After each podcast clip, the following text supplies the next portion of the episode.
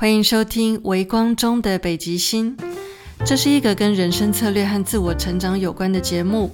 我是微光中的猫 Claire，也欢迎你追踪我的 Instagram，我的账号是 Mui Queen，M U I Q U E E N。我会在 Instagram 的贴文里，每天用潜意识语言帮助你提升内在力量。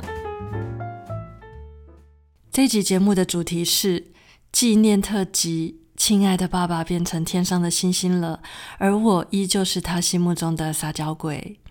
有一些常常关注我 Instagram 现实动态的朋友，应该已经知道了，我爸爸在上个星期一的傍晚过世了。从他第一次倒下住院之后，已经住在安养中心有将近两年的时间。我觉得这是我为他做的最好的决定之一，因为我帮他选了一间非常好的安养中心，有很棒的团队，无微不至的照顾他。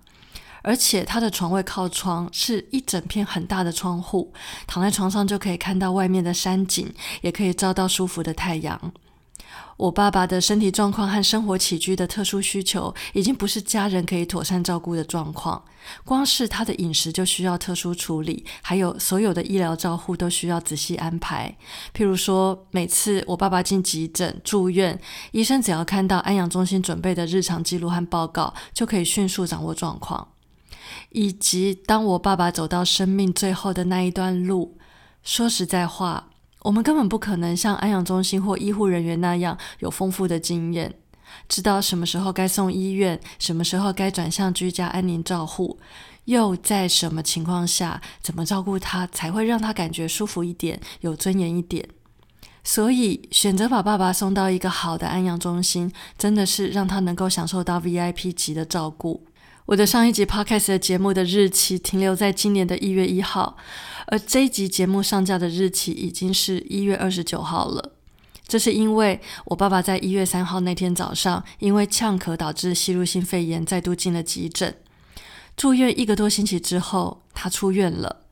但我跟安养中心的整个团队都知道，我爸爸的状况已经不可逆。主治医师也说他已经在末期了，所以安养中心安排我跟他们附设医院里的居家安宁医师见面，而且整个照护团队，包括医生和我，还有我爸爸本人也都到场。大家很慎重的开了一个会，在那场会议里，我们决定让我爸爸接受居家安宁的照顾方案。这对我爸爸来说真的是一个很重要的决定，因为他在最后一次住院期间，他的身体已经非常脆弱，就连盖上毯子都会觉得很重，就连翻身都觉得万分的不舒服。但进到急诊，因为这一波疫情政策的关系，老先生接受了新冠肺炎的裁剪，而且在隔离病房待了一天一夜。之后一连串侵入式的检查，还有每一次的移动，都让我爸爸感觉很痛苦。他像个孩子一样用唱歌来安抚自己，而且中间时不时会哭着说：“到底什么时候才要结束这一切？”他想要回家。在最后这段过程中，我很坚持拒绝帮我爸爸装鼻胃管。虽然我知道装了鼻胃管，他可以陪我们再久一点，但是在过去这两年，我在医院、在病房看到好多装了鼻胃管的老人家躺在床上发出无意义的呻吟声。他们绝望涣散的眼神，或者就只是维持着生命象征躺在那里的身影，都让我觉得更加的残忍。因为身为一个催眠师，我完全知道那些老人家看似弥留，但其实他们是有感觉的，只是无法表达自己而已。我不愿意我爸爸受这种苦，我宁可他舒舒服服、很快速的离开。所以虽然心痛，但我还是坚持下来了，不装鼻胃管。在居家安宁方案启动之后，所有的一切都以让我爸爸感到舒服为主。最后，他走得很快，很安详。那一天，我接到电话，带着给爸爸准备好的西装，坐在计程车上飞奔过去看他。我在车上虽然情不自禁掉了眼泪，但是我知道自己没有遗憾，而且非常骄傲。我把我爸爸安顿得非常好。真的非常非常感谢轻福安养中心八地青春的机构长、护理长，还有所有的照服员，他们在这段时间还有许多关键时刻，为我跟我的家人提供了非常重要的后援支持，以及在这两年，因为我一肩扛起所有跟我爸爸有关的费用，还有所有的安排和资源调度，我有一个很深很深的感触，那就是经济能力真的非常重要，而且不用时间去换钱的金流模式更是重要。这让我有能力可以好好的照顾我的家人，在他们最需要我的时候，可以陪伴在他们身边。当我想要负责任的时候，有能力可以扛得动这个责任。所以，在我爸爸最后一次住院，在安养中心最后那即将结束的时刻，我总是可以第一时间站到我的位置上，而且我还可以兼顾的照顾好我妈妈，以及照顾好我自己。这让我感觉非常欣慰。可以跟自己说，我办到了。一月二十九号这一天，刚好是我爸爸火化，并且以环保树葬的方式长眠在阳明山上的日子。为了纪念他，我选择用一集 podcast 的节目来记录这一切，而且刚好节目上架的日期就是我爸爸入土为安的日期。怎么可以这么巧，这么刚好？我想，一定是我爸爸也想参与他从小宠到大的女儿的 podcast 的节目吧。亲人离世、血缘上的断裂，都是每个人必经的过程。怎么样做到无憾、做到圆满，那就是我们每个人共同的功课了。长照以及安宁照护更是一个重要的议题，让活着的人不被拖累，让准备离开的人走得有尊严。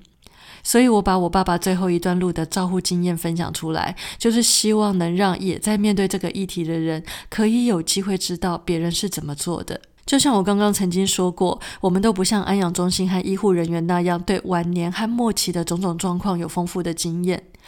什么时候该积极治疗，什么时候该尊重生命自然的流逝，以及如何拿捏在其中的平衡，又要如何平复情绪上的起伏，在这里面有好多好多的纠结，好多的心碎，好多的不知所措，还有好多的各种压力。而我刚刚走过这一段路，我成功了。我想要把这个经验分享出来，也许能够帮助更多有需要的人。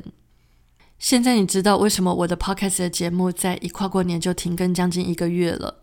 对我来说，这是一个结束，同时也是一个开始。竟然有一种很像在面对空巢期的心情。毕竟我已经有两年左右的时间，我的手机二十四小时待命，我的肾上腺素很久没有完全休息了。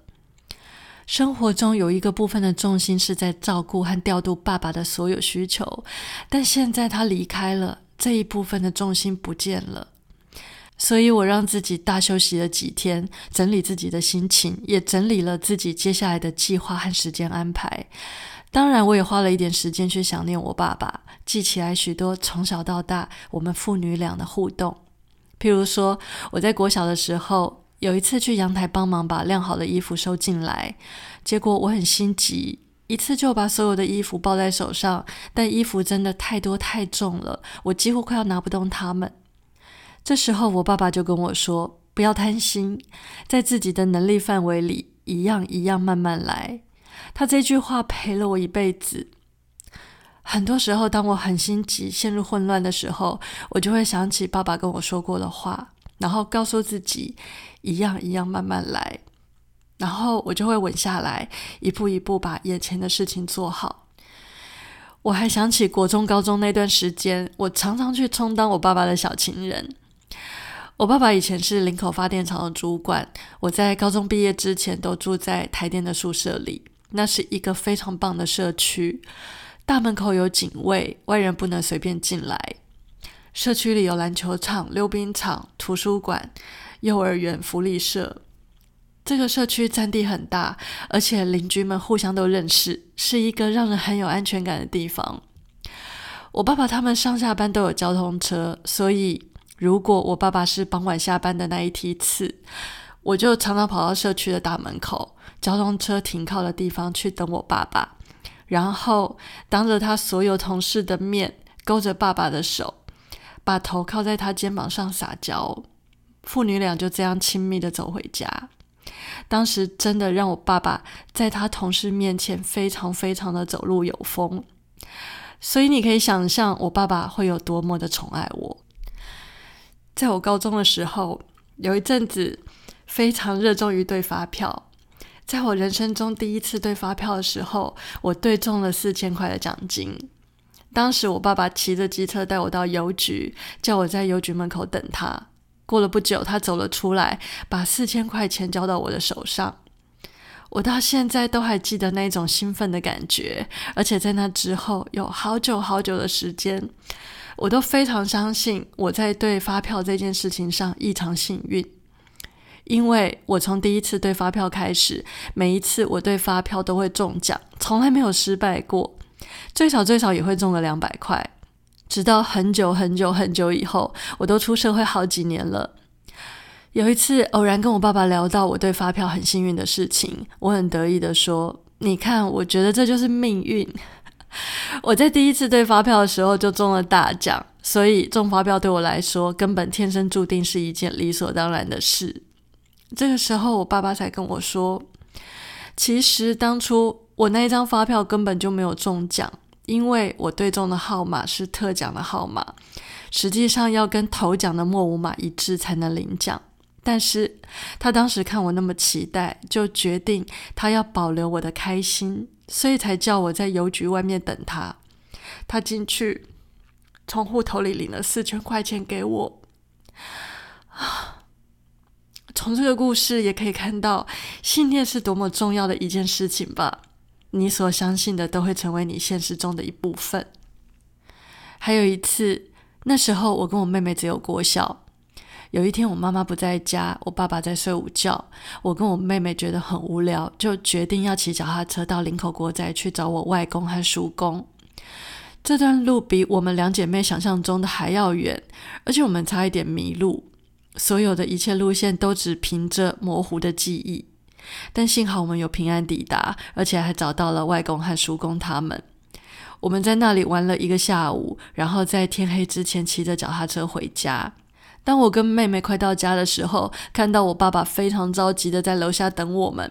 我一下车，我爸爸就冲上来，轻轻的打了我一巴掌，但根本不会痛。那是我记忆中唯一一次我爸爸打我。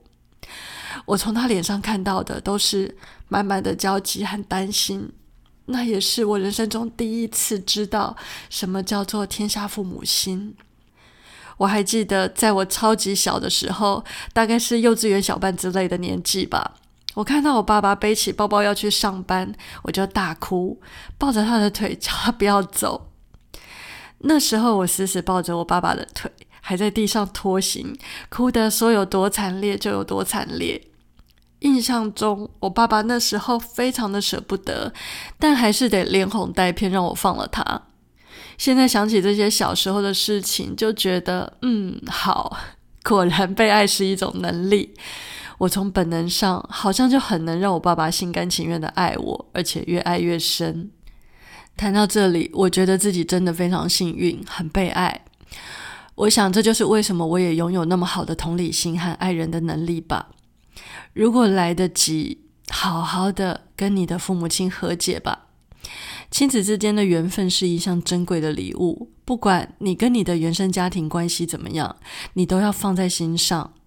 血缘关系将是你永远都放不下的一种连结。唯有和解，完成这项功课，你才能真的让自己的心自由。在这集节目的尾声，我想播一段让我哭了非常多次的音档。这是安阳中心那些可爱又热心的照服务员在二零一九年七月五号为我爸爸录的一段影片。我把影片中的音档截取出来剪进这集节目里。那段时间我非常的忙，有很多事情需要去安排，没有办法每周都去看我爸爸。那个时候我爸爸想我了，赵服务员也知道我在工作，没有办法接电话，所以就录了影片传给我。我记得，当我一忙完，打开影片一看，马上就掉下了眼泪。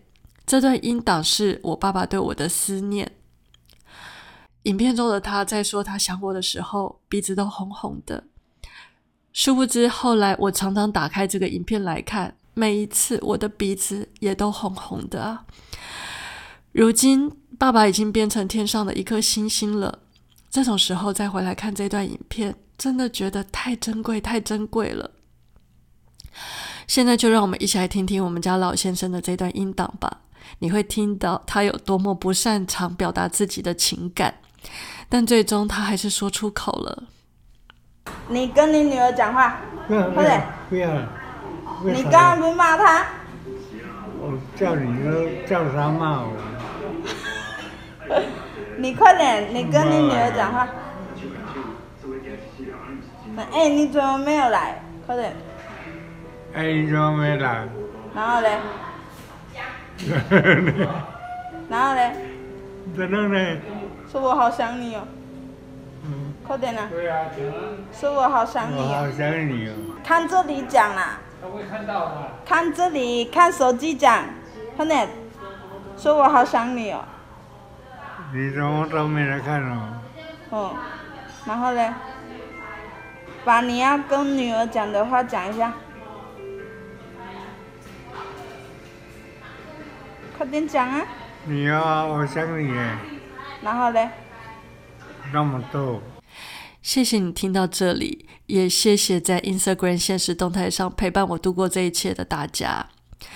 在这里，我要把一段前几天我写在现实动态的话送给你：爱很深，却不需要紧抓不放，放手才能延续这个故事。如果你也正在面对失去，记住，永远永远都要让力量回到自己身上，把你未完待续的故事好好的延续下去。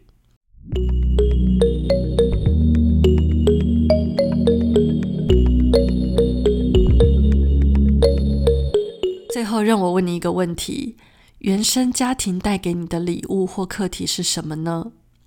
欢迎你把这一题的答案在 Apple Podcast 上留言给我，或者你也可以到 Instagram 私讯跟我分享，我会很开心能够有机会认识你。我的 Instagram 账号是 muiqueen m u i q u e e n，期待在 Instagram 可以见到你。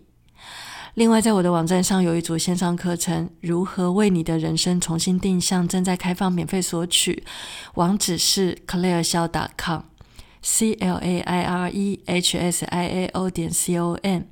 这个课程一共有三堂，随时注册，随时开始，无限回放，适合感到迷惘、正在寻找方向，或是想要重新再出发的人。欢迎你加入这门课程，也欢迎你把这个资讯分享给你身边有需要的朋友，帮助他们也能重新定位人生方向。